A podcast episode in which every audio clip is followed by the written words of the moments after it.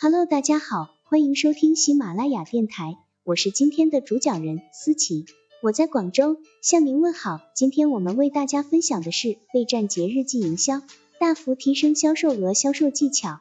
本文由谷歌成长指南团队出品，喜马拉雅平台播出。课程纲要：一、为什么要提早为节日旺季做好准备？二、如何为节日旺季做好准备？三、如何将促销带来的消费者转化为长期忠实顾客？划重点：聪明的商家还会为节日过后面临的情况做好准备，例如，你可能需要将节日购物高峰期没有卖出去的商品做清仓销售，因此要考虑好要将哪些商品，如果有的话，打折以及他们所对应的折扣。另外，要策划好如何宣传这样的清仓活动。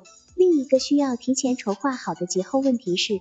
节日旺季结束后，如何吸在节日期间购买过商品的顾客，让他们再次购买？为了与顾客保持联系，可以鼓励他们注册，以便接收你的电子邮件、访问你的网站、在社交媒体上关注你，以及阅读你的博客，还有其他相关内容。此外，还要制定好相应的营销策略，筹划好如何让顾客知道你在清仓销售，未来如何对你的商品或是服务进行宣传。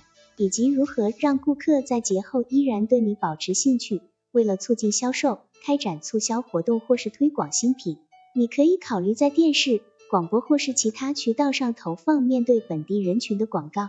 备战节日旺季显然需要做很多的筹划工作，我们为你准备了一张清单，帮助你在下一次节日或是特别时间节点的时候，准备好你的礼品指南，帮你达成销量增长。一列出所有与这个节日或是时间节点相关的活动、情绪氛围、主题等其他相关信息。二、选出自己的品牌或者店里哪些商品与这些时间节点有关的活动、情绪氛围、主题等最为契合。